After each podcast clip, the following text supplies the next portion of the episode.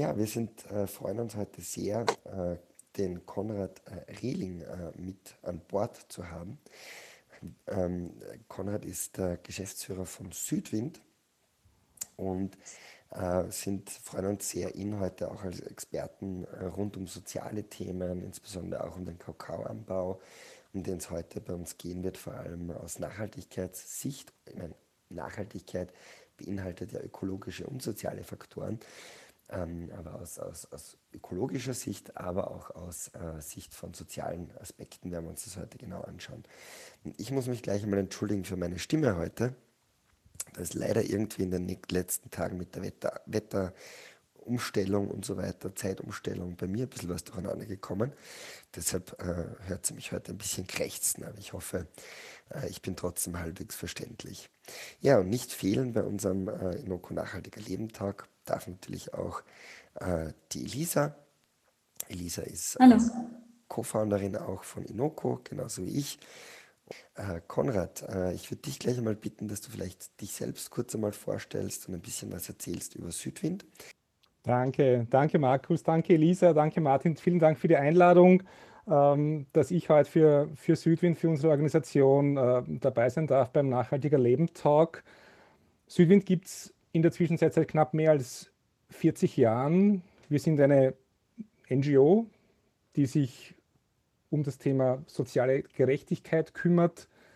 Ähm, eine Menschenrechtsorganisation. Wir setzen uns ein für nachhaltige globale Entwicklung, Menschenrechte im Allgemeinen und im Speziellen für faire Arbeitsbedingungen weltweit.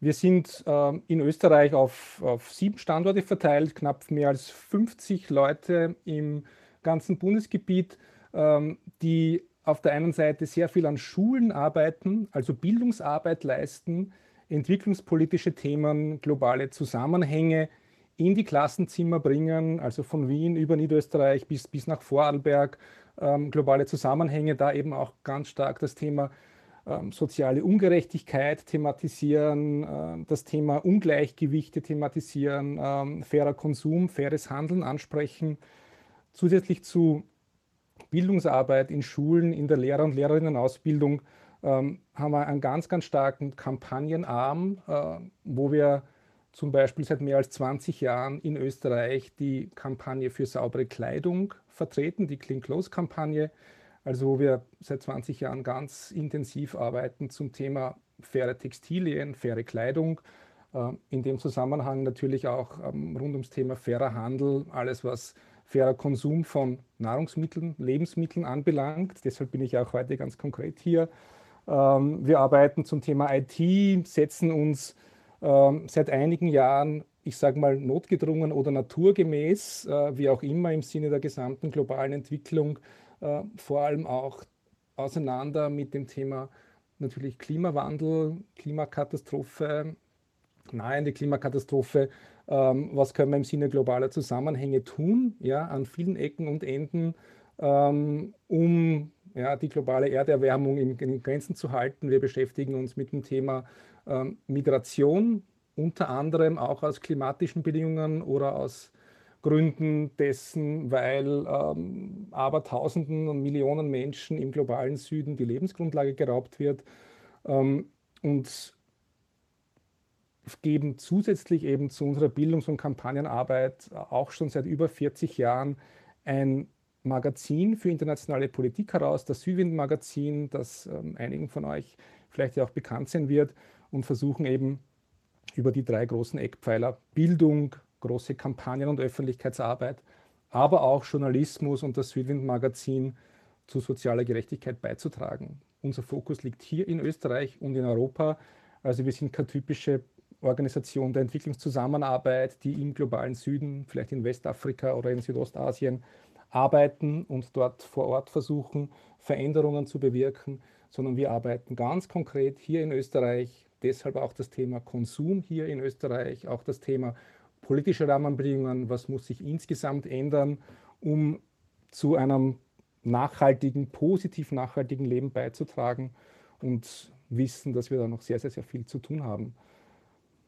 Ja, das ist vielleicht so ein, ein, ein erstes Intro von meiner Seite, um, um einzuordnen, was, was Südwind tut. ähm, wo wir sind, äh, was wir machen, was unser eben großer Fokus ist, zu sozialer Gerechtigkeit beizutragen. Super spannend. Vielleicht gleich meine Frage an euch beide. Ähm, Thema Nachhaltigkeit, äh, Gerechtigkeit, äh, soziale Bedingungen.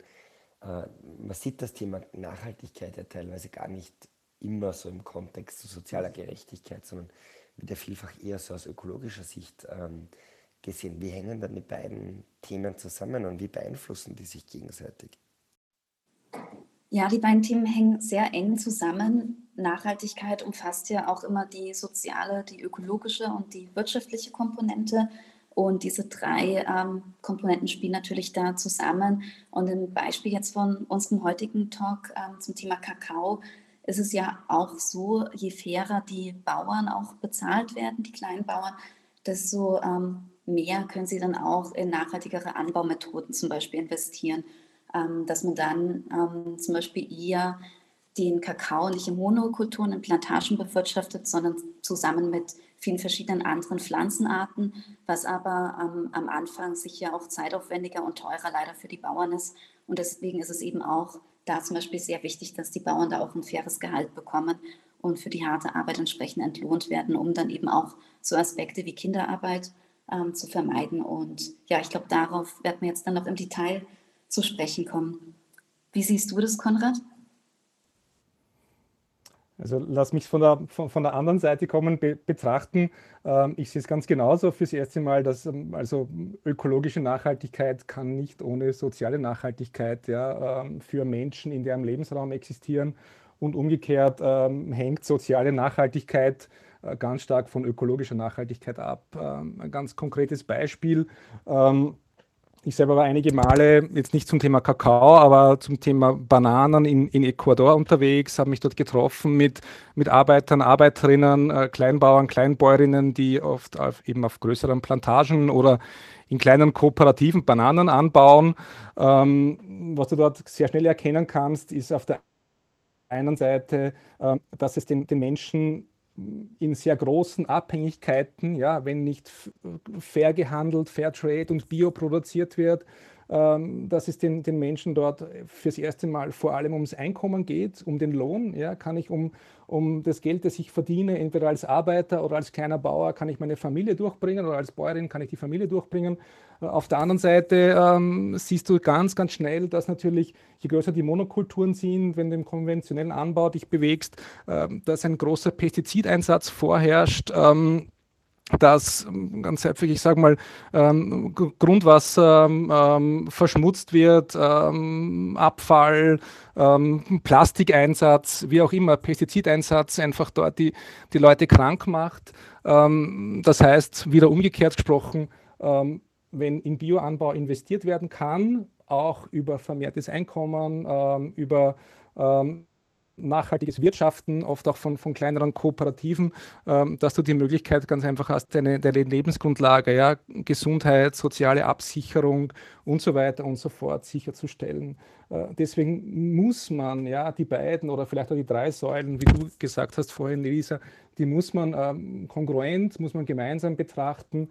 Ähm, soziale Nachhaltigkeit, ökologische und dann eben auch die wirtschaftliche oder ökonomische Nachhaltigkeit. Das eine kann ohne das andere nicht, nicht existieren. Vielleicht gehe ich kurz mal auf die, die ökologischen Auswirkungen auch kurz näher ein. Ähm, es ist nämlich auch so, dass der ähm, Kakaoverbrauch rasant in den letzten Jahren gestiegen ist. Also wir ähm, verbrauchen in Deutschland und Österreich ähm, immer, also ungefähr ein Kilogramm Kakao pro Monat. Also das ist halt schon ein enormer Konsum, wenn man sich jetzt vorstellt, dass auch nur der reine Kakao, also eigentlich ähm, konsumieren wir dann noch mehr als ein Kilo Schokolade pro Monat und Person. Ähm, das ist schon eine enorme Menge und dadurch ähm, ist natürlich, sind natürlich auch die Monokulturen gestiegen und die Regenwaldabholzung, weil auch für den Kakao zum Beispiel auch Palmöl benötigt wird, ähm, wo ja auch jetzt schon sehr viele wissen, dass es zur Regenwaldabholzung führt, wenn dieses Netz nicht nachhaltig angebaut ist. Und ähm, durch diese Monokultur, ähm, die begünstigt eben auch Pilze und Schädlinge und deswegen braucht man dann eben noch einen höheren Pestizideinsatz, der, wie du ja auch schon gesagt hast, dann auch zum Beispiel das Trinkwasser verschmutzt ähm, und schlecht für die Umwelt, aber vor allem auch ähm, gesundheitsschädlich für die Arbeiter ist. Und Es ist eben auch so, dass am Weltmarkt der Kakaopreis stark fluktuiert. Ähm, da kannst du sicher noch mehr dazu erzählen, Konrad, aber es ist ja auch so, dass zum Beispiel Spekulanten und Hedgefonds da stark die Preise bestimmen und sehr große Kakaohändler können sich da dann zwar anpassen und zum Beispiel ähm, zu, also wenn die Preise gerade niedrig sind beim Kakaomarkt, dann den Kakao ernten und in riesigen Lagerflächen erstmal verwahren und dann verkaufen, wenn der Preis wieder gestiegen ist. Aber kleine Kakaobauern haben eben nicht diese Möglichkeit. Die müssen den Kakao, sobald er dann frisch geerntet ähm, und fertig fermentiert ist, verkaufen und sind, werden da einfach vom Markt fremdbestimmt und müssen zu jedem Preis verkaufen. Ähm, dann ist es auch so, dass diese Regenwaldabholzung, also wenn für die Kakaoproduktion Regenwald abgeholzt werden muss, das zu einem drei bis viermal höheren CO2-Ausstoß führt. Ähm, somit kann man sagen, dass für ein Kilogramm Schokolade, also ein, ein Kilogramm Schokolade verursacht drei bis vier Kilogramm CO2. Und wenn eben dafür Regenwald abgeholzt werden muss, dann vervierfacht sich das. Also es kann dann bis zu 12 Kilogramm CO2 verursachen. Und es werden auch 10.000 Liter Wasser pro produzierten Kilogramm Schokolade benötigt. Also auch der ökologische Impact ist einfach enorm. Und ähm, meine persönliche Meinung ist, dass Kakao auch so wie Fleisch und viele andere Produkte mehr als Luxusgut auch gesehen werden sollte, da eben auch der Anbau sehr, sehr aufwendig ist, bis diese Kakaopflanzen wachsen. Der ganze Prozess vom Ernten, Fermentieren ähm, und Verpacken braucht eben sehr lang und Kakao wird ja, glaube ich, auch zu 70 Prozent, vor allem auch in Westafrika, angebaut. Das heißt, dass es auch mit sehr hohen Transportemissionen einhergeht. Ja, und zu den sozialen Seiten am äh, Kakaoanbau finde ich auch extrem spannend, dass ähm, 90 Prozent vom Kakao von eigentlich kleinen Familienfarmen kommen, äh, die da auf zwei bis fünf Hektar den Kakao anbauen und eigentlich nur 5% der Produktion von großen Plantagen sozusagen kommen. Ähm, und, und die halt 40 Hektar oder mehr haben. Und ähm, da ist natürlich äh, dann die Frage, wie sieht es denn da aus mit Kinderarbeit, mit ähm, ja, den, den, Arbeitsbedingungen? Vielleicht, Konrad, hast du da konkrete Erfahrungen zum Thema Kakao oder konkrete Zahlen, die du mit uns teilen kannst zu dem sozialen Impact? Ja, leider, leider habe ich auch Zahlen dazu. Die Zahlen natürlich verheißen, verheißen nichts Gutes. Ähm, ich möchte aber kurz vielleicht noch ein, ein bisschen, bisschen, weiter ausholen, um die, um die globalen Zusammenhänge auch zwischen jetzt uns, uns in Österreich und vielleicht auch einer, einer kleinen Farm in, in Kamerun ein bisschen näher, näher zu bringen. Äh, wie du es schon gesagt hast, ähm, ja, ähm, der Kakaoanbau liegt zu 80 bis 90 Prozent tatsächlich in Händen von Kleinbäuerinnen und Kleinbauern, ähm, vor allem in, in Westafrika, ähm, in, auch in, in, Kamerun, in Ghana und in, in der Elfenbeinkiste Côte d'Ivoire. Äh, es ist aber tatsächlich so, äh, dass jetzt Schokolade, ja, Kakao ist gleich Schokolade oder Schokolade wird im Wesentlichen aus, aus Kakao produziert, äh, Milch auch dort und da natürlich. Ähm, und Zucker vor allem sehr viel, aber ähm, dass Schokolade ja vor allem bei uns, sagen wir es mal im globalen Norden, also Europa, USA oder in den reicheren Ländern halt konsumiert wird. In den Ländern, wo der Kakao produziert wird, findest du eigentlich ja überhaupt keinen oder kaum Schokoladekonsum. Das heißt, die Veredelung des Produkts ja, vom Kakao zur Schokolade findet ganz woanders statt und auch die Wertschöpfung findet ganz, ganz woanders statt. Also wenn man sich jetzt so anschauen würde, eine eine Tafel, Tafel Schokolade, ja, und äh, welche Rippe oder welches Stück äh, der Wertschöpfung von einer gesamten Tafel Schokolade bleibt denn jetzt tatsächlich in, in welchen Händen? So kann man erkennen, dass in den vergangenen Jahrzehnten äh, den Bauern und Bäuerinnen, äh, auch was du vorhin, Elisa, schon gesagt hast, ja, über die Entwicklung auch des ähm, des Kakao-Marktpreises, also des Farmpreises, wie er gehandelt wird, äh, wo im Hintergrund dann auch äh, große Konzerne stecken, die eben äh, aufkaufen, die dort und da auch mit Kakao oder Kakaopulver eben dann handeln, die, ich sage mal im Wesentlichen ähm, Gewinnspiel betreiben oder Finanztransaktionen ähm, ähm, betreiben ähm, dass ganz einfach die, die Wertschöpfung, wo der Gewinn bleibt, ja eben ganz, ganz woanders ist. Ja. Bei, den, bei den Kakaobauern verbleibt eben ja 5, 5 bis 10 Prozent der gesamten Wertschöpfung. Die ist in den letzten 20 Jahren eben dramatisch oder 30 Jahren dramatisch gesunken. Ähm, der Kakaopreis ist, ist eben auch ein, der ist sehr, sehr volatil, wie er gehandelt wird, äh, über die großen Händler und über oft sehr verstrickte Wege. Äh, da gibt es Riesenkonzerne, die im Hintergrund beteiligt sind, die uns selbst, also als sage ich jetzt mal Konsumenten, Konsumentinnen, äh, oft ja ganz wenig bekannt sind. Also riesige Futtermittelkonzerne, Lebensmittelindustriekonzerne wie, wie Cargill zum Beispiel äh, oder ADM, Archer Daniels Midland. Also das sind zig Milliarden Konzerne, vergleichbar in einer Größe, oft vergleichbar mit, mit Nestle, ein Unternehmen, das wir sehr, sehr gut kennen natürlich. Ähm, und die ähm, über die Jahre und Jahrzehnte in diesem sehr komplexen Mechanismus die großen Gewinne einstreifen. Ähm, das ist äh, aus unserer Sicht, und jetzt komme ich dann eh schon ein bisschen weiter zum Punkt, ja, warum jetzt auch, wie du ja schon vorher erwähnt habt, ähm, Kinderarbeit, ähm, viel Armut in der Kauproduktion weiter vorherrscht. Ähm, das ist dieses große globale Ungleichgewicht, das man natürlich in ganz, ganz vielen unterschiedlichen Branchen erkennen kann.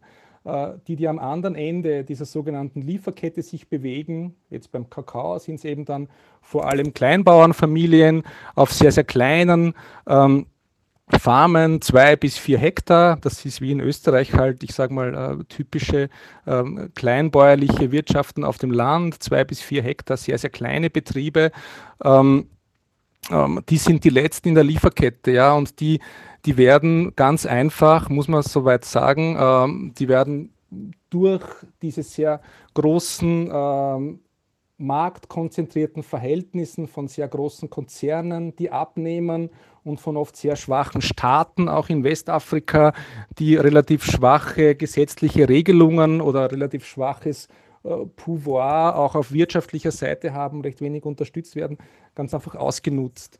Und diese große Marktkonzentration einerseits bei diesen großen Lebensmittelindustriekonzernen wie Cargill, bei den großen ähm, Lebensmittelkonzernen wie Mars oder Mondelez oder Nestle zum Beispiel und dann gleichzeitig aber auch bei den großen Einzelhandelskonzernen, ja, wie halt Lidl oder Rewe oder Aldi, das ist bei uns eben Hofer oder der Spar, die die Preise eigentlich diktieren und vorgeben, äh, bleibt am anderen Ende der Lieferkette in ja, Côte d'Ivoire, in Ghana ganz einfach halt nichts übrig, von dem die Menschen dort leben können.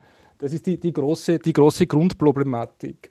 Ähm, was das Ganze noch verschärft, und jetzt komme ich gleich zum, zum Punkt Kinderarbeit, ja, der halt dann vielleicht zu, zu Ostern auch immer wieder von uns thematisiert werden kann oder wenn eine neue Studie rauskommt, ähm, der dann auch von Organisationen wie Südwind thematisiert werden kann, äh, ist, eine, ist eine große Auswirkung davon. Ähm, kleinbäuerliche Familien heißt auch tatsächlich in Westafrika, dass die Menschen, die dann auch in den ähm, ländlichen Gegenden ähm, üblich bleiben, wo zum Teil vielleicht auch von Kakao dort und da schon ähm, bestimmte Gebiete in Richtung äh, Palmölplantagen transformiert werden, weil Palmöl äh, einen viel größeren Hektarertrag bringt, als Kakao bringt zum Beispiel. Ähm, in diesen ländlichen Gegenden bleiben oft ältere Leute übrig, die alten Bauern und Bäuerinnen bleiben über. Die jungen Menschen ziehen in die großen Städte. Mit Kakao kann man kein Geld verdienen. Ähm, was bleibt übrig, sage ich jetzt einmal natürlich sehr plakativ formuliert, gleichzeitig auch, ähm, dass ähm, Kinder, ja, 8, 10, 12-Jährige auch auf den kleinen Farmen aushelfen müssen. Und zwar oft halt, ich sage mal traditionell auf der einen Seite auch, aber natürlich, weil sie gezwungen werden, mitzuhelfen ähm, und die, die Ernte zu erledigen äh, mit, mit Macheten oder Macheten zum Beispiel, äh, den Kakao in, in mühsamer Handarbeit zu ernten, ähm, die Kakaosäcke von, ähm, von der Ernte zum, äh, zum Sammellager zu tragen, äh, Wasser zu transportieren und so weiter und so fort. Und ähm, es hat sich herausgestellt, jetzt auch über Untersuchungen, eben über Studien auch, die ich zitieren kann, äh, dass sich hier ähm, in den letzten 20 Jahren eigentlich auch kaum etwas zum, zum Besseren gewendet hat. Es ist so, dass vielleicht vor 20 Jahren äh, man gezählt hat, geschätzt hat, äh, dass ungefähr zwei Millionen Kinder äh, allein in, in äh, Westafrika ähm, zur Kinderarbeit im Kakaoanbau gezwungen werden. Jetzt gibt es eine neue Studie, die ist Oktober 2020 rausgekommen äh, von einer Universität oder eigentlich sagen wir mal, einem, einem Marktforschungsinstitut, das zur University of Chicago gehört. Ähm, die auch festgestellt hat, 20 Jahre später, dass weiterhin ungefähr eineinhalb Millionen Kinder im westafrikanischen Kakaoanbau beschäftigt werden, um dort ihre Familien äh, gemeinsam durchzubringen. Ähm, das heißt, das, was man sich vielleicht vorgestellt hätte in 20 Jahren. Äh, wir haben dort und da auch große Unternehmen, die sich Nachhaltigkeit auf die Fahnen geschrieben haben. Das hat sie überhaupt nicht, überhaupt nicht durchgesetzt.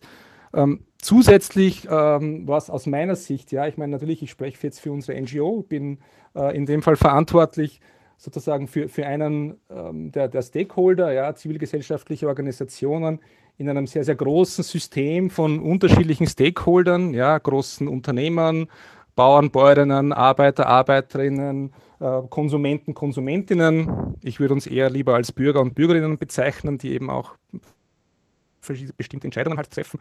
Ähm, für mich jetzt für eine zivilgesellschaftliche Organisation äh, zu sprechen, heißt natürlich, ähm, dass ähm, ganz klar hier bestimmte andere Stakeholder zur Verantwortung zu ziehen sind, weil sich in den letzten 20 Jahren nichts geändert hat.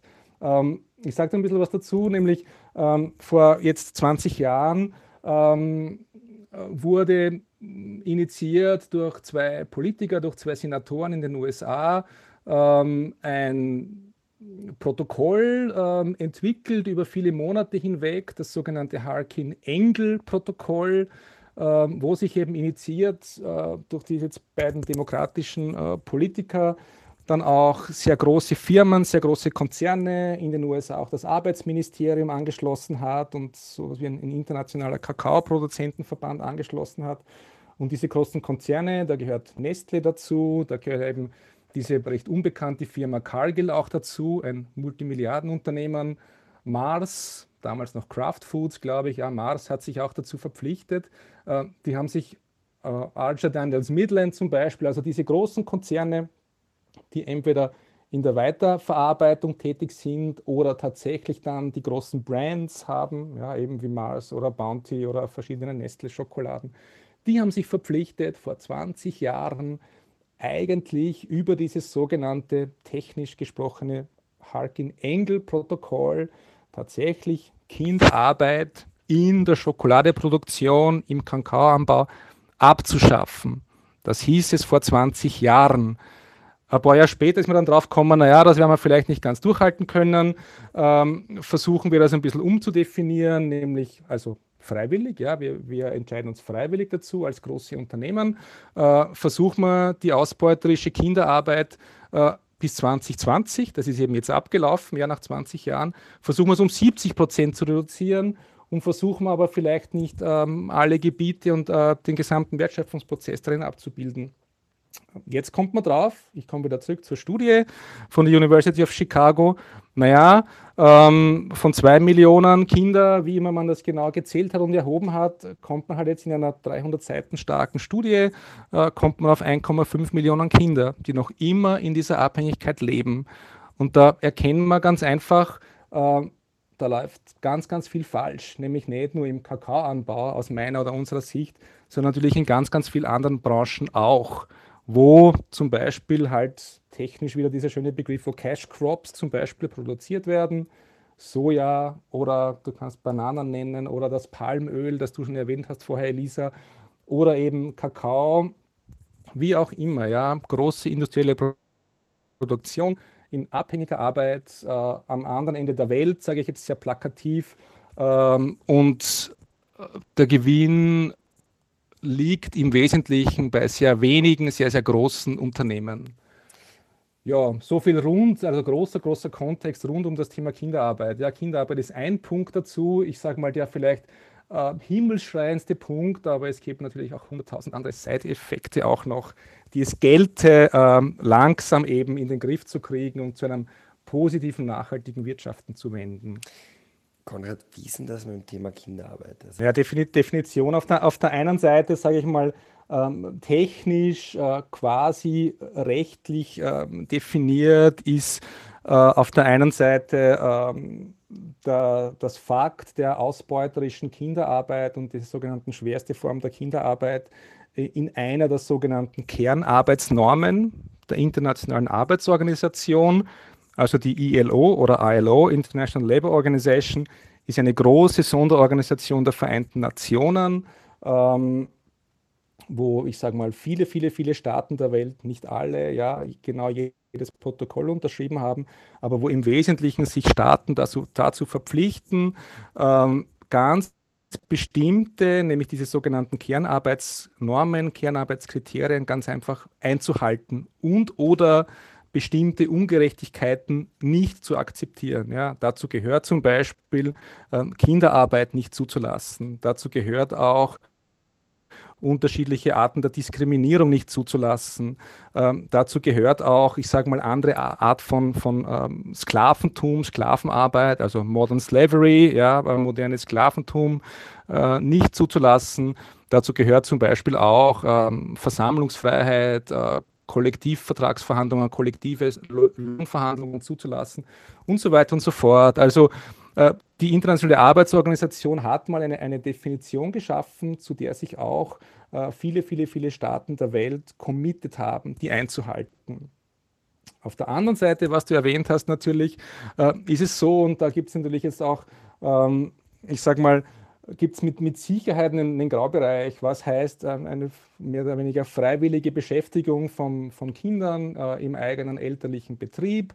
Ähm, es gibt vor allem, ja, und da maße ich jetzt auch nicht ähm, mir an oder vielleicht uns, unter Anführungszeichen, jetzt im, im, im globalen Norden ähm, über Produktionsformen, über Landwirtschaft, zum Beispiel im globalen Süden oder von mir aus auch in, in Österreich ganz konkret zu urteilen, ähm, wenn es ähm, über einen bestimmten, ich sage mal, äh, wenn es ähm, im Rahmen des, des gesetzlichen Rahmens ganz einfach bleibt, ja. Ähm, wenn ich Kinderarbeit im, im, globalen Süden betrachte, zum Beispiel in Lateinamerika oder auch in Westafrika und wahrscheinlich, wie du selber gesagt hast, eben auch in, in Österreich am elterlichen Betrieb, ja, irgendwo auszuhelfen, äh, im Stall auszuhelfen oder am Feld auszuhelfen und so weiter und so fort, ist es etwas, was natürlich auch weiterhin im globalen Süden, ich sage es mal in kleineren Strukturen, je kleiner die Strukturen sind und Familienverbünde sind, was gang und gäbe ist weiterhin. Ähm, das, was auf alle Fälle sicherzustellen ist, auch von uns äh, ganz, ganz klar gefordert ist, zum Beispiel ist das Beschäftigung und Mithelfen von Kindern, zum Beispiel im eigenen elterlichen Betrieb, nicht auf Kosten von Bildung und Entwicklung gehen darf. Also das ist etwas, auf den Punkt kann man es wahrscheinlich bringen. Wo, können wir, wo kann man eine, eine Grenze ziehen? Und das, da gibt es natürlich auch jetzt unterschiedliche Zugänge jetzt von, von ähm, unterschiedlichen Labels, von unterschiedlichen Zertifizierungen, natürlich auch von der, von der Gesetzgebung, wo ich das halt wie einreihen kann. Und der, der, der ich sage mal, die, die wichtigste Unterscheidung äh, in dem sehr komplexen Themenfeld, äh, was ist Kinderarbeit, äh, niedrige Löhne und so weiter und so fort, ist eben bei Kindern, es darf nicht auf, auf Kosten der Bildung gehen. Ähm, es ist zusätzlich ja so, ja, und das ist dann auch immer so dahingestellt, so ein bisschen, naja, die nachhaltige Entwicklung. Es gibt diese großen sogenannten Sustainable Development Goals oder nachhaltigen Entwicklungsziele der Vereinten Nationen, die sogenannte Agenda 2030, äh, zu der sich, ich weiß es auch nicht auswendig, aber ich sage mal, äh, alle Staaten, fast alle Staaten der Welt, ja, die in der UNO versammelt sind, auch verpflichtet haben, ähm, die unsere Leitlinien sind für die nächsten ähm, Jahre bis 2030. Und da gibt es natürlich unterschiedliche Ziele, wo man aufpassen muss, dass die auch nicht irgendwie dort und da halt gegeneinander ausgespielt werden. Und ein ganz, ganz wichtiges Ziel, worauf wir auch als Südwind höchsten Wert legen, ist das Ziel hochwertige Bildung. Ja? Und ähm, das ist das ähm, Bildung, eigene Entwicklung, ähm, wo ich die, die Grenze ziehen kann zwischen was ist ausbeuterischer Kinderarbeit und was ist womöglich immer im jeweiligen Kontext des Landes, der jeweiligen Kultur äh, mithelfen von Kindern im eigenen Betrieb. Ja, das würde ich auch so sehen. Also gerade die Schulausbildung ist natürlich extrem wichtig und leider ist es so, dass sich ja die Mehrheit der Kinder, die auf den Kakaoplantagen aushilft, leider keine Schulbildung dann äh, erhalten kann. Zum einen, weil die Kinder ja während der Schulzeit dort arbeiten müssen, aber auch, weil ja die Schule in diesen Ländern auch oft Geld kostet und die Eltern auch einfach total schlecht verdienen, die ja auch selber auf den Plantagen oft arbeiten.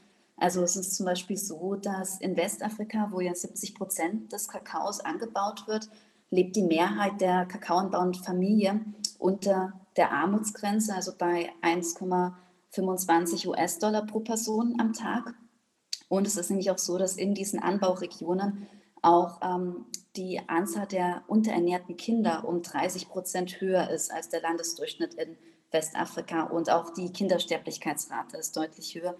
Und ich habe sogar gelesen, dass es teilweise auch noch ähm, Kindersklaven gibt, also wirklich Kakaoplantagen, wo ähm, arme Familien eigentlich ihre Kinder dann als Sklaven für die Plantage noch verkaufen müssen. Und das hat mich wirklich schockiert, dass es das immer noch in der heutigen Zeit auch gibt.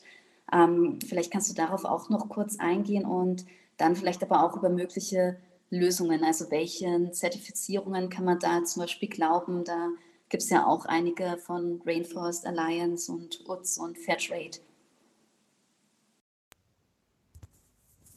Ja, danke. Danke, Elisa. Also äh, jetzt ganz, ganz, ganz konkret, ja, also auch, dass, dass ähm, Kinder auch wie als, als Sklaven, ja, als Lohnarbeiter, Lohnsklaven verkauft werden, äh, größtenteils halt dann für die für die Ernte. Da habe ich jetzt äh, keine großartigen weiterführenden Detailinformationen. Ja, ich meine, es liegen einfach auch durch die durch die Studien, auch durch äh, Informationen von unseren Partnerorganisationen aus dem globalen Süden, äh, die, diese Themen auch seit, seit vielen, vielen Jahren auf der Hand. Ähm, konkrete Zahlen dazu oder mehr Details ähm, kann ich jetzt auch nicht bringen, aber ich, ich denke auch, ja, aus meiner Sicht zumindest, ähm, das sind dann oft auch, auch halt äh, weitere Spitzen auf dem, auf dem Eisberg, um sich halt dann vielleicht noch, äh, noch extremer und noch schlimmer vorzustellen, als es vielleicht ohnehin schon ist. Ja? Und ich, ich denke aus meiner Sicht, die, die, die Problematiken, ähm, in diesem gesamten Produktions- und, und, Lieferketten beziehungsweise eben den ähm, Anbaumöglichkeiten ähm, in den Communities, die sind ohnehin schon so, also ja, er, erschreckend genug, dass, dass es auch hier, also aus, aus, aus meiner Sicht jetzt zumindest, ja, ähm, vielleicht gar nicht so einen, einen, gigantischen Mehrwert mehr, mehr bringt, hier versuchen, das noch, noch mal zu toppen. Also ich habe zumindest jetzt mal jetzt gar gerade jetzt keine Information dazu, aber vielleicht beim, beim, beim nächsten Talk, wo wir uns vielleicht noch intensiver zu dem Thema widmen können, ähm, können wir vielleicht hier über den, den Komplex noch gern weiter sprechen. Ähm, ich möchte möcht gerne was sagen, wenn es vielleicht passt, oder Elisa, bitte gern, ja? Nein, gerne. Also ich wollte nur wegen der Zertifizierung fragen, was es mhm. da für Lösungen gibt, denen man da vertrauen kann. Mhm. Ja, gern.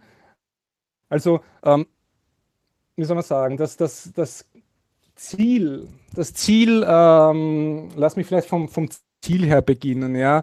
Äh, wir sind auch eine, eine Organisation, ähm, wir untersuchen natürlich unterschiedliche äh, Zertifizierungsmodelle immer wieder, verfolgen das über die unterschiedlichen Branchen, wie natürlich auch, was Lebensmittel anbelangt, ja, Bioanbau, fair gehandelte Produkte, ähm, Siegel, äh, siegelähnliche Marken von, von großen Unternehmen.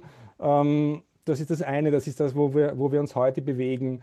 Ähm, wo wir hinwollen, ja, was unser großes Credo ist, ist, dass es eigentlich, ähm, und da kommt ja vielleicht auch ähm, Inoko irgendwie ins Spiel, bin mir noch nicht ganz sicher, ja, aber ähm, ist, dass es eigentlich dieses Siegel nicht brauchen sollte und müsste. Von dort her möchte ich es mal vielleicht aufzäumen versuchen, äh, die Gesamtsituation.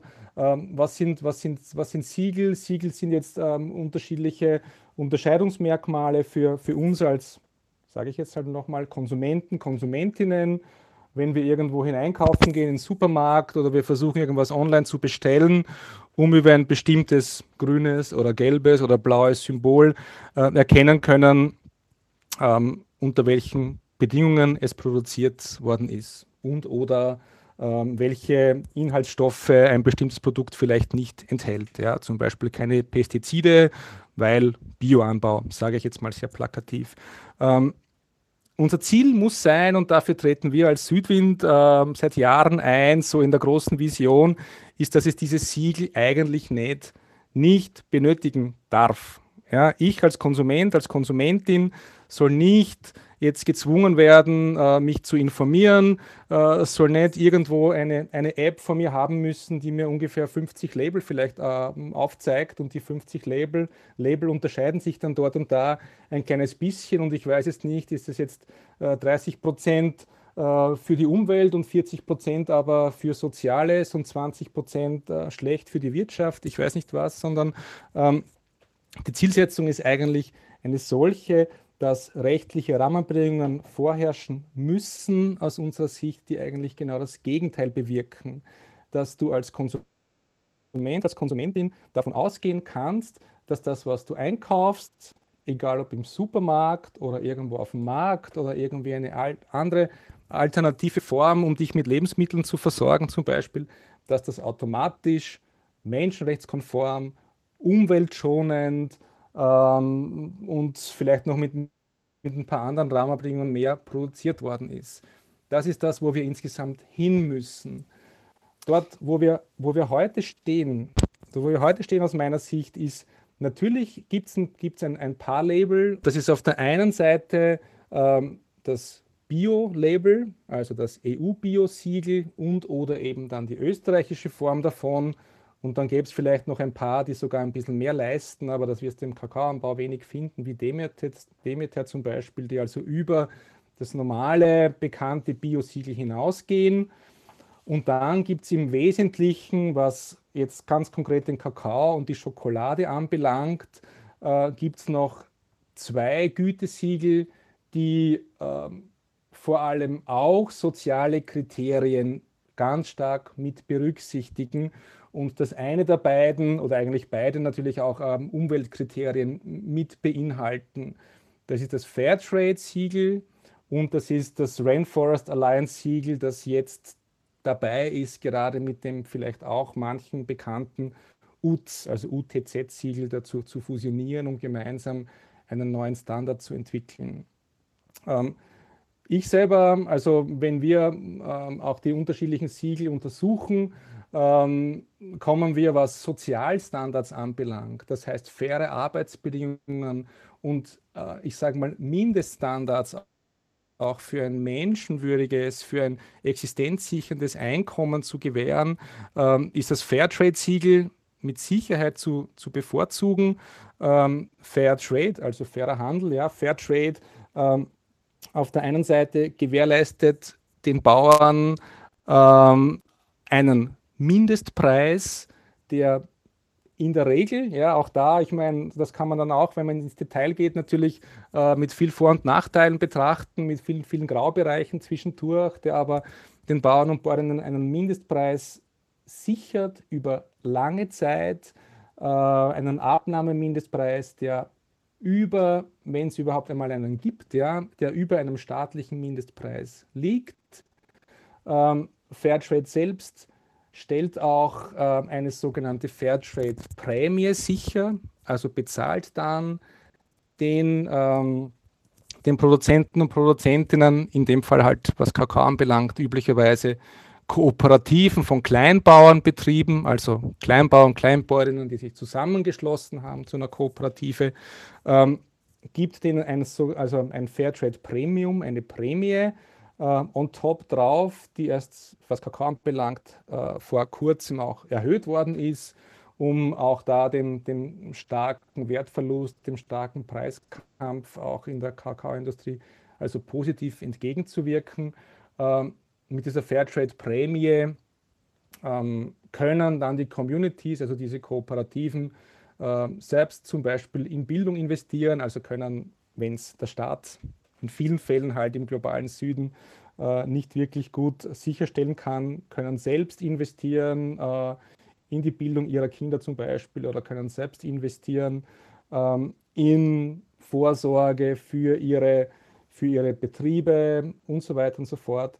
Und ähm, so ist Fairtrade aus unserer Sicht neben den Biosiegeln, den unabhängigen, das, dass ähm, alles, was soziale Gerechtigkeit, menschenwürdige Einkommen, äh, Abschaffung von Kinderarbeit, Programme gegen Kinderarbeit, äh, Programme von Jugendentwicklung im globalen Süden und, und so weiter anbelangt, äh, mit Sicherheit zu bevorzugen ist. Und das ist etwas, wo man, wo man jetzt vielleicht ähm, sagen kann, das ist etwas, was ähm, unabhängig ähm, über einzelne Siegel, die oft eben wie, wie Sand am Meer dann zum Teil existieren, ja, nämlich unternehmenseigene Siegel halt hinaus existiert.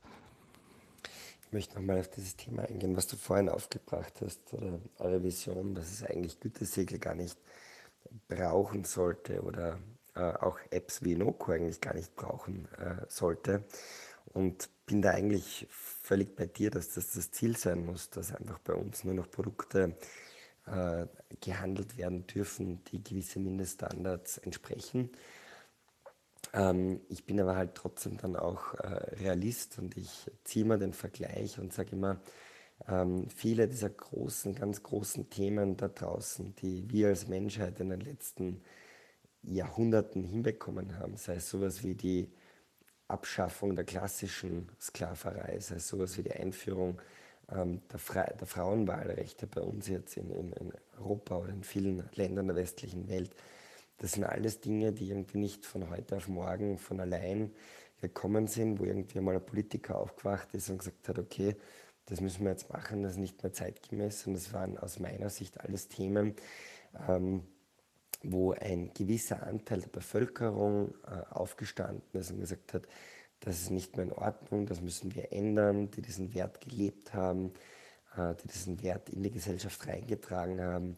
Und ähm, ich glaube, dass, dass diese Gütesiegel ähm, und, und ähnliche Themen einfach ein Weg dorthin sein können, um den Konsumenten, denen das wichtig ist, die den Bedeutung beimessen, die Möglichkeit zu geben, äh, entsprechend ihre Werte zu konsumieren aber ich sehe eben halt äh, mit uns, mit Inoko, äh, dass wir eben da ganz eine große Schwäche dieser Gütesiegel auch letztendlich ähm, beheben, ähm, weil vielfach die Menschen ja gar nicht mehr wissen, was steckt denn jetzt hinter dem Gütesiegel, was ist denn jetzt wirklich der Mehrwert davon, wenn ich jetzt ein Bioprodukt kaufe oder ein Fairtrade-Produkt kaufe. Und ähm, die Arbeit, die wir mit Inoko leisten, also vielleicht die, die es noch nicht können, Inoko, äh, mit Inoko entwickeln wir eine App, die es Usern ermöglicht, äh, ihre Prioritäten und ihre Werte zu definieren. Das heißt, da kann ich jetzt als äh, User sagen, naja, mir ist wichtig, dass ich eben äh, faire Arbeitsbedingungen biete, dass ich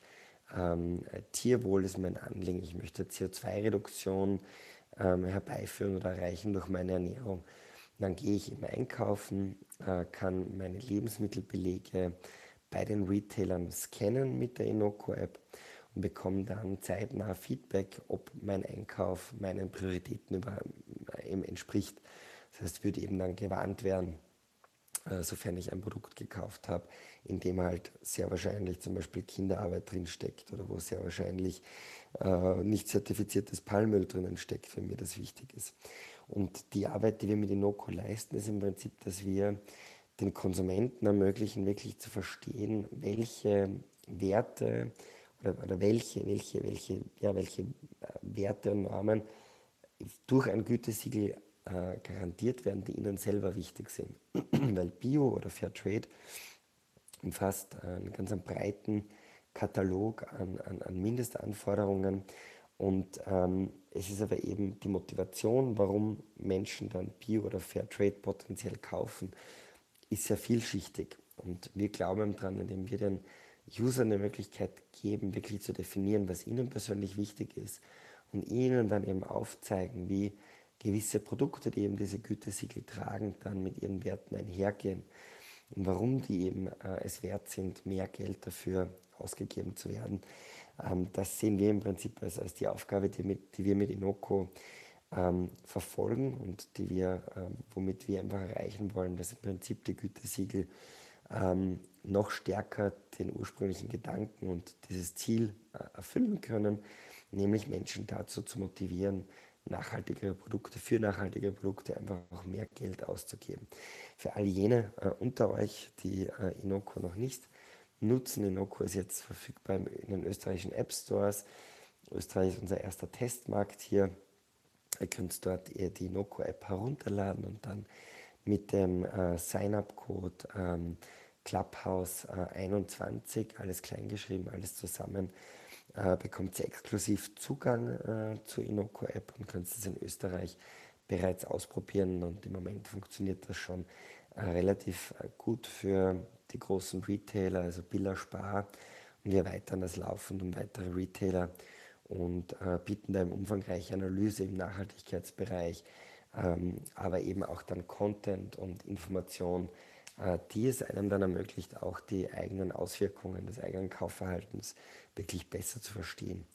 Und äh, ja, da glaube ich einfach, dass, dass, dass langfristig haben wir unser Ziel erreicht, wenn es uns nicht mehr braucht, als Inoko. Ich befürchte aber, dass es da noch ein, ein, ein sehr langer Weg dorthin sein sollte oder sein wird. Und ich sehe auch ganz klar, dass ähm, das, was wir heute als höchsten Standard sehen, sich auch laufend weiterentwickelt. Also zum Beispiel, wenn man sich den Biostandard anschaut. Äh, österreichischer Biostandard bedeutet, dass ein äh, Schwein äh, pro Schwein circa einen Quadratmeter, teilweise weniger, je nachdem wie schwer sie sind, Auslauf äh, draußen haben muss. Also in der Regel auf einem harten Boden äh, und weit entfernt von der grünen Wiese, äh, wo sich die Schweine in der, ja, im, im, Dreck suhlen können. Und ist eigentlich weit entfernt von dem, was wir so als Idealbild von einem glücklichen Schwein im Kopf haben. Und ähm, da sehe ich einfach auch, dass es gar nie zu diesem Punkt kommen wird, wo alle, im Hinblick auf alle Produkte, im Hinblick auf alle Themen, wirklich dieser endgültige Top-Standard erreicht ist. Und äh, ja, da, da glaube ich äh, insofern, dass es noch länger dauern wird, bis, bis es da keinen Bedarf mehr gibt für Inoko, aber auch für Gütesiegel. Ja, das sehe ich auch so wie ihr. Es wäre natürlich super, wenn es irgendwann keine Gütesiegel mehr braucht. Ähm, aber gerade das Bio- und das Fairtrade-Label ähm, bzw. die Zertifizierungen bieten schon einen guten Mindeststandard, ähm, den man natürlich noch immer strenger machen kann und sollte. Aber da gibt es auch noch sehr viel Entwicklungspotenzial nach oben, weil leider nur ein Viertel des gesamten Kakaos bisher zertifiziert ist, ähm, also unter diesen fairen Arbeitsbedingungen angebaut wurde. Und das muss eben sich dringend ändern. Und da können, glaube ich, solche Apps wie Noco auch dazu beitragen, dass die Konsumenten ähm, mehr auf ihren Einkauf und auch die Folgen von den Produkten achten. Und ich glaube, das andere Thema, das extrem wichtig ist und das die meisten Menschen gar nicht am Schirm haben, ist, dass halt vielfach auch die Dosis das Gift macht. Das heißt, gerade beim Kakaoanbau, äh, ich glaube in ähm, Côte d'Ivoire ist es so, dass ursprünglich dort äh, 12 Millionen Hektar an äh, Regenwald äh, eigentlich es gegeben hat und dass mittlerweile weniger als 3 Millionen ähm, übrig sind. Und da sprechen wir jetzt von 1960 bis jetzt 2017 äh, diese Zahlen, also massiv, massiv auf ein Viertel ähm, sozusagen äh, zusammen äh, ja, gerodet worden. Und das ist natürlich nicht nur eine Funktion von der Qualität, sondern auch eine Funktion von der Quantität. Und ähm, etwas, was, äh, was, was, was staatliche Standards natürlich in der Regel so nicht hinbekommen werden oder schaffen werden, ist zu garantieren, dass, dass, dass jeder Bürger auch nur äh, jene Mengen von den Produkten isst, die jetzt aus Nachhaltigkeitsgesichtspunkten vertretbar sind. Weil ich glaube, es ist durchaus vertretbar, wenn wir alle zusammen, jeder Erdenbürger, äh, ich weiß nicht, äh, ich, ich schätze da jetzt einmal eine Tafel Schokolade, eine Tafel dunkle Schokolade im Monat essen würden. Wäre das, glaube ich, auf jeden Fall vertretbar und, und, und im Rahmen der ähm, planetaren Grenzen, ohne dass ich mir das jetzt ganz genau ausgerechnet habe.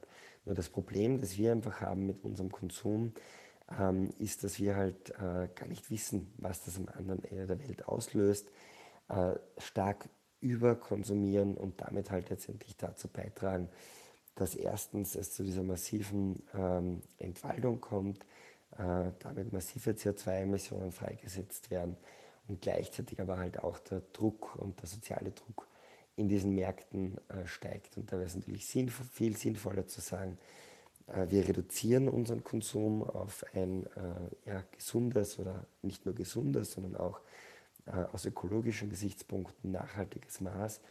Ähm, und wir ähm, ähm, ja, scha schauen auch letztendlich auf die Menge und nicht nur auf die Qualität, aber wir steigern gleichzeitig halt auch mhm. die Qualität dessen was wir halt essen. Ich sehe das auch. Äh, ich bin auch realist genug, denke ich jetzt auch über, über die vielen Jahre unserer, unseres Wirkens, auch als, als Südwind, ähm, dass du natürlich jetzt äh, nicht von, von heute auf morgen, ich sage mal, alle Siegel werden abgeschafft sein und es wird nur noch fair und, und ähm, umweltgerecht produziert und so weiter und so fort, sondern dass natürlich in diesem langen Prozess es genügend Platz gibt ja, für äh, Modelle, für Unternehmen oder für einen, einen Mehrwert Wert wie Inoko ihn, ihn zum Beispiel bietet. Äh, und dass gleichzeitig wir natürlich schauen müssen, ja, ähm, äh, in vielen Fällen, glaube ich, ist es nicht ein, eine, auch eine Frage des, des, des Geldes und sich leisten Könnens, aber eben auch diesen, diesen ganz starken Aspekt des äh, Suffizienzprinzips, äh, dessen, was brauche ich wirklich im Konsum, äh, was kann ich vielleicht wiederverwenden, ähm, reinzubringen, uns mit dem zu beschäftigen beschäftigen. Vielleicht kann ja auch das ein Thema von einem nächsten nachhaltiger Leben Talk sein, weiß ich nicht. Ja, Reviews-Prinzip und so weiter. Aber was ich jetzt noch reinbringen möchte, ist zum Schluss noch eben, weil wir von uns jetzt als, als Konsumenten, Konsumentinnen auch so viel sprechen, ja, nachhaltiger Konsum zum Beispiel im, im Supermarkt und ich treffe eine Kaufentscheidung zwischen einem Fairtrade-Produkt und einem konventionellen Produkt und weiß gleichzeitig, wenn ich, wenn ich das ein Produkt mit Fairtrade-Label kaufe, dann sage ich jetzt mal mehr oder weniger, ähm, geht es den Produzenten, Produzentinnen am anderen Ende der Welt, plakativ gesprochen, ähm, besser, als es ihnen geht, ja, wenn ich ein konventionelles Produkt kaufe, weil sie über Fairtrade zum Beispiel eine Prämie kriegen, weil ein Mindestpreis garantiert wird, weil sich Fairtrade darum kümmert, ähm, auch erst seit wenigen Jahren. Ja, auch da hat sich der Standard verbessert, was du vorhin gebracht hast, Markus auch. Ja, Standards entwickeln sich weiter. Fairtrade kümmert sich jetzt auch tatsächlich in eigenen Standards um den ganz wichtigen Aspekt des sogenannten existenzsichernden Einkommens. Also können Bauern, Bäuerinnen, können auch Arbeiter, Arbeiterinnen von dem leben, was sie verdienen, ja, mit den Produkten, mit Fairtrade produzierten Produkten. Das ist die eine Sache, die Kaufentscheidung. Da kann ich einiges bewegen als Konsument, als Konsumentin. An der Super, am Supermarktregal kann ich einiges bewegen.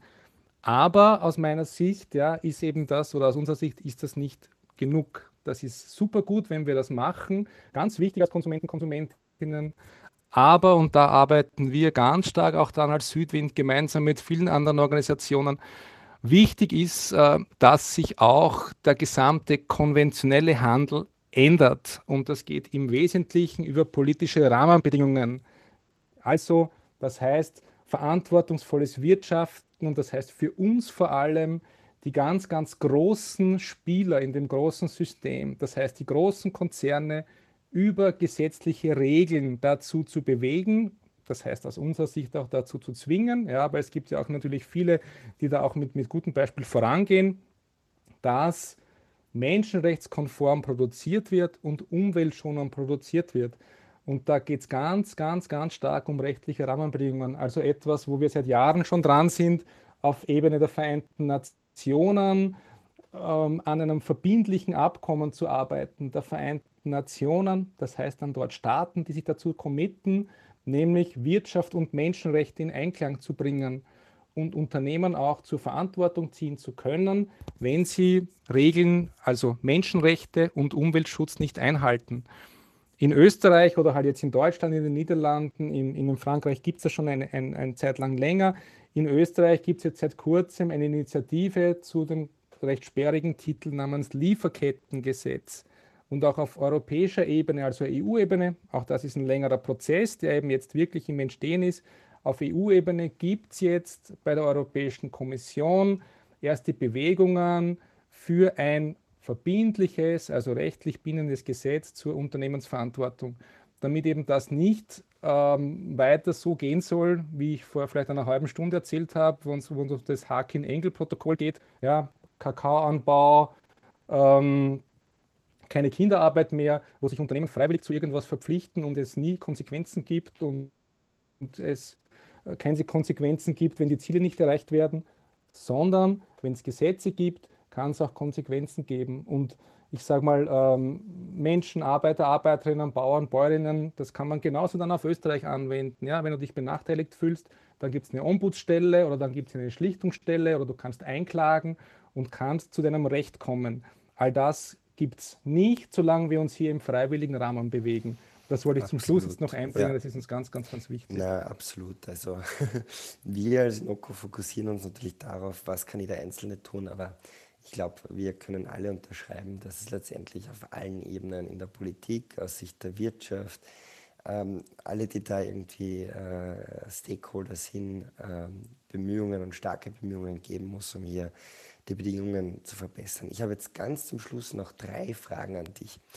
Ähm, äh, zwei Fragen stellen wir all unseren Gästen und, und eine Sonderfrage habe ich für dich. Die erste Sonderfrage für dich ist, ähm, ob du Schokolade isst und ähm, wenn ja, worauf du da schaust. Vielleicht mal, fangen wir mit der mal an. ich esse sehr gern Schokolade, äh, manchmal ein bisschen zu viel Schokolade nach meinem Dafürhalten. Äh, ich schaue natürlich auf die, auf die Labels und auf den, und auf den Geschmack. Ja? Also äh, ähm, bei mir zu Hause ist vor allem Schokolade äh, aus natürlich nachhaltigem Anbau, äh, aus kleinbäuerlichem Anbau und schmeckt mir sehr gut. Mit Kardamom zum Beispiel, manchmal Bitterschokolade, wie auch immer. Ich bin ein, ein liebender Schokoladenesser. Vielleicht auch ein kleiner Tipp äh, an die Naschkatzen bei uns im Publikum. Ein, eine Erfahrung, die ich gemacht habe, ist, äh, dass ich durch den Umstieg auf möglichst dunkle Schokolade meinen Schokoladenkonsum deutlich reduziert habe. Das heißt, ich habe versucht, eben von diesen sehr zuckerhältigen Milchschokoladen schrittweise in die, in Richtung der hochprozentigeren Produkte mich zu bewegen und ähm, habe dann einfach gemerkt, dass ich damit viel weniger auskomme. Also bei einer Milchschokolade kann ich ich übertreibe jetzt leicht, kiloweise äh, wegfuttern. Äh, bei einer dunklen Schokolade 80, 90 Prozent Schokolade äh, habe ich eigentlich nach ein, zwei Ripperl genug, ähm, was gleichzeitig dann auch mir dabei hilft, eben Mengen zu konsumieren, die äh, aus Nachhaltigkeitsgesichtspunkten noch vertretbar sind. Nur so als kurze Side-Note von meiner Seite. Finde ich gut, weil äh, auch aus Klimasicht ist dunkle Schokolade nämlich meistens besser, weil eben weniger Milch dafür verwendet wird und wie wir wissen, haben Tier- und Milchprodukte auch einen enorm hohen CO2-Ausstoß. Mhm. Also das ist auch der Grund, warum ich jetzt ebenfalls auf dunklere Schokolade auch umgestiegen bin. Mhm. Und Konrad, meine letzten zwei Fragen an dich. Erstens, äh, was machst du so in deinem persönlichen Leben, um eben einen Beitrag zu leisten zur Eindämmung der Klima- und Biodiversitätskrise? Also wo, wo bist du heute schon aktiv?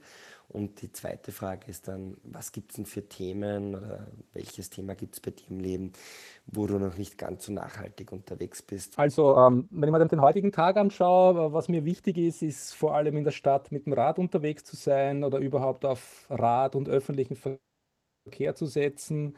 Äh, das sehr alte private Auto, das ich noch immer besitze, das steht im Wesentlichen, im Wesentlichen herum. Ja, also das ist inzwischen 15 Jahre alt und ich werde mir mit Sicherheit kein neues Auto mehr kaufen. Ich zähle auf Fahrrad- und öffentlichen Verkehr und möglichst viel Bahnverkehr statt Flugverkehr. Ähm, das ist, was ich, was ich heute und täglich beitrage. Natürlich auch sehr stark zu versuchen oder eigentlich durchwegs zu versuchen, ähm, ähm, nachhaltig äh, sich zu ernähren. Ähm, das heißt eben ähm, Bio, Fairtrade, lokal, ganz ganz, viel lokale, regionale Produkte, ähm, sehr viele Sachen selber zuzubereiten, um ja auch viel von den von Nahrungsmitteln zu, zu verwenden. Also ich sage mal auch das, das Grün zu verwenden im Gemüse, zum Beispiel bei Karotten, bei anderen Dingen. Das sind ja die, die Dinge im, im Kleinen. Äh, ähm, ähm, wo ich auch denke, ganz gut über die Runden komme, sind auch, was Elektronikprodukte anbelangt, ähm, zu Reused, Refurbed Produkten zu greifen, also auch viele Produkte wieder zu verwenden, auch Elektro-, Elektronikgeräte zu reparieren und nicht immer neu zu kaufen oder eben in reparierter und wieder erneuerter Form dann eben zu kaufen von Dritten. Ähm, wo ich glaube, noch ganz gut Potenzial habe, tatsächlich jetzt äh, ohne dem irgendwie einen, einen, wie soll man sagen, ja, ähm, vielleicht könnte ich da noch ein bisschen ansetzen, was tatsächlich mein, mein eigenes Credo anbelangt, äh, mich noch mehr vegetarisch zu ernähren, als ich es jetzt schon tue. Ja? Ich meine, beim, beim eigenen Konsum, ich muss sagen, Fleisch äh, schmeckt mir sehr gut weiterhin. Ähm, ich sehe aber dort bei mir selber ein, ein sehr großes Potenzial, mich noch mehr vegetarisch zu ernähren, als ich das ohnehin schon tue. Ähm, ich freue mich auf die, auf die nächsten Reisen, habe ähm, früher ähm, auch sehr, sehr viel Flugreisen unternommen, zum Teil beruflich, zum Teil auch privat. Natürlich durch Covid-19 hat sich das alles ganz stark geändert, auch jetzt durch meine Position beim Südwind. Aber ähm, ich werde mal gern wieder auch wohin fliegen, aber im Sinne des Fußabdrucks, glaube ich, viel, viel seltener als früher. Und ich werde mich da, glaube ich, sehr stark dran nehmen müssen, zu versuchen, auch das noch weiter, weiter einzuschränken und zumindest innerhalb von Europa auf Bahn umzusteigen.